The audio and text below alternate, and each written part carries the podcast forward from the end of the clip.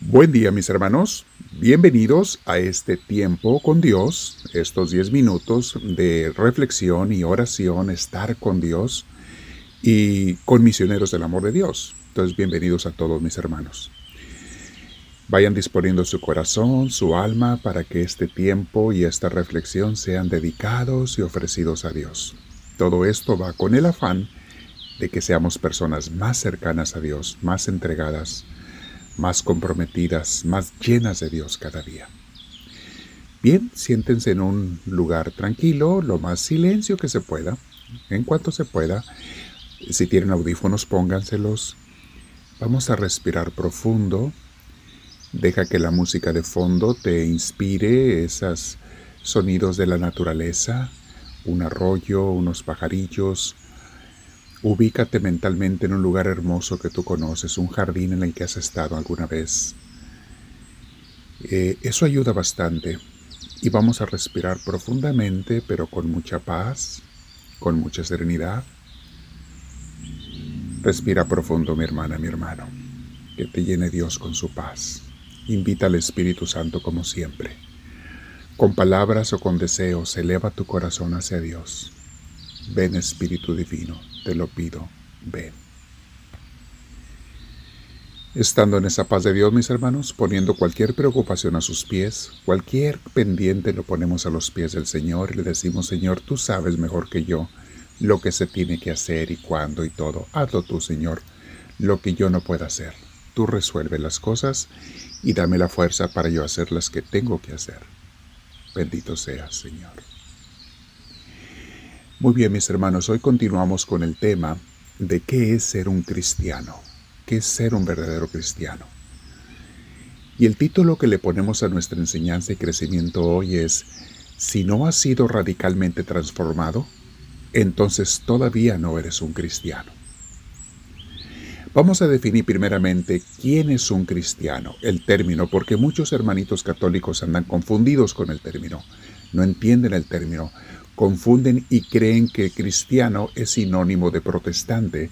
Esos hermanitos católicos no tienen mucha información sobre Biblia y teología, por eso quiero explicarles hoy, mis hermanos. Cristianos son todos los que creen en Cristo y lo siguen. Sean católicos desde hace más de 1600 años o sean protestantes desde hace 500 años los más antiguos. Cristiano es el que cree y sigue a Cristo, por eso la palabra cristiano. Y recuerden mis hermanos católicos romanos, lo que los documentos de la Iglesia nos han dicho tantas veces a través de los siglos, y los papas no se cansan de repetirlo en sus encíclicas y enseñanzas. Y lo dicen de muchas maneras lo siguiente, si no eres un buen cristiano, no eres un buen católico. ¿Quieres ser un buen católico? Primero sea un buen cristiano, o sea, un buen seguidor de Cristo. Y no te olvides, mi hermana, mi hermano, que la fe católica está basada totalmente en Cristo y en su Evangelio. Por eso, somos cristianos. He oído algunos confundidos, no se me confundan más, por favor. Somos cristianos. Muy bien.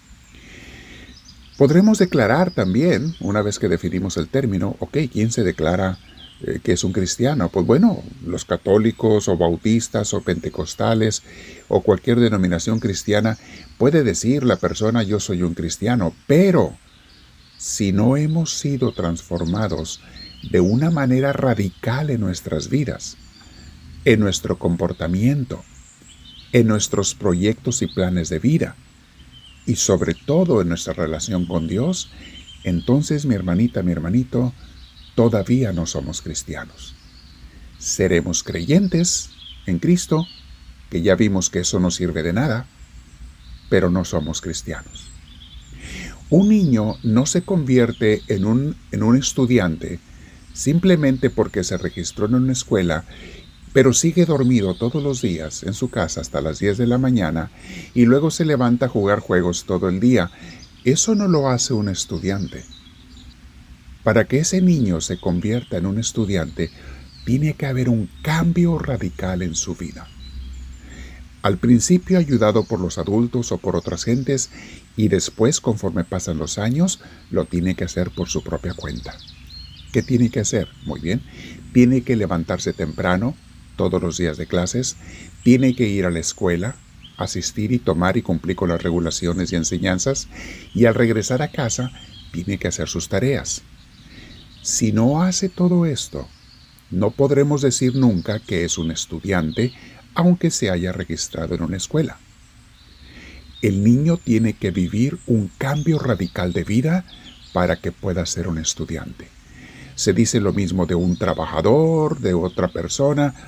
Tiene que haber un cambio radical de vida para que cambie tu esencia, de quién eres, cuál es tu comportamiento.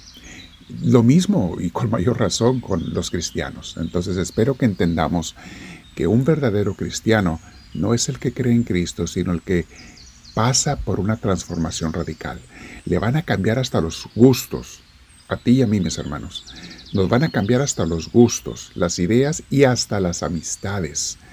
Porque ahora vamos a procurar juntarnos con personas que estén en el mismo camino del cristianismo para que en vez de desanimarme y sacarme del camino, más bien nos apoyemos unos a otros.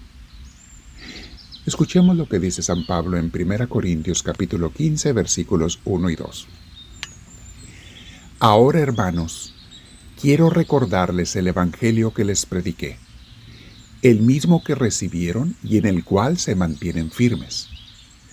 Mediante este Evangelio se salvarán, si se aferran a la palabra que les prediqué.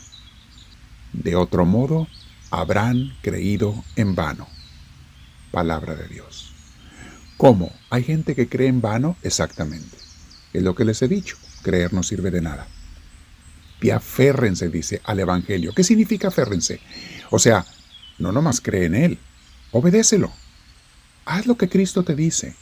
Comienza a cambiar tu vida con su ayuda, aunque tú no puedas por ti mismo, con su ayuda. Hazlo.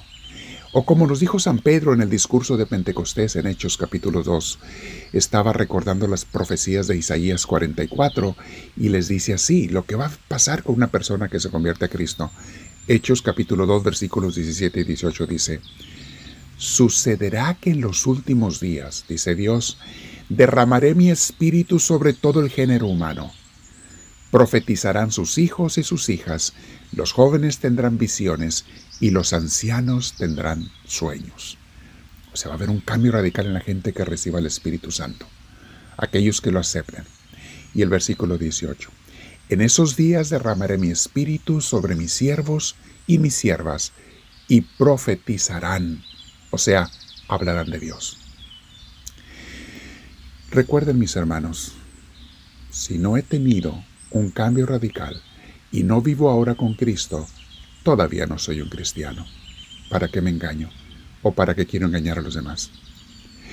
No soy un católico tampoco, si no soy un cristiano. Aunque esté registrado y bautizado y con sacramentos, no soy. ¿Para qué me engaño?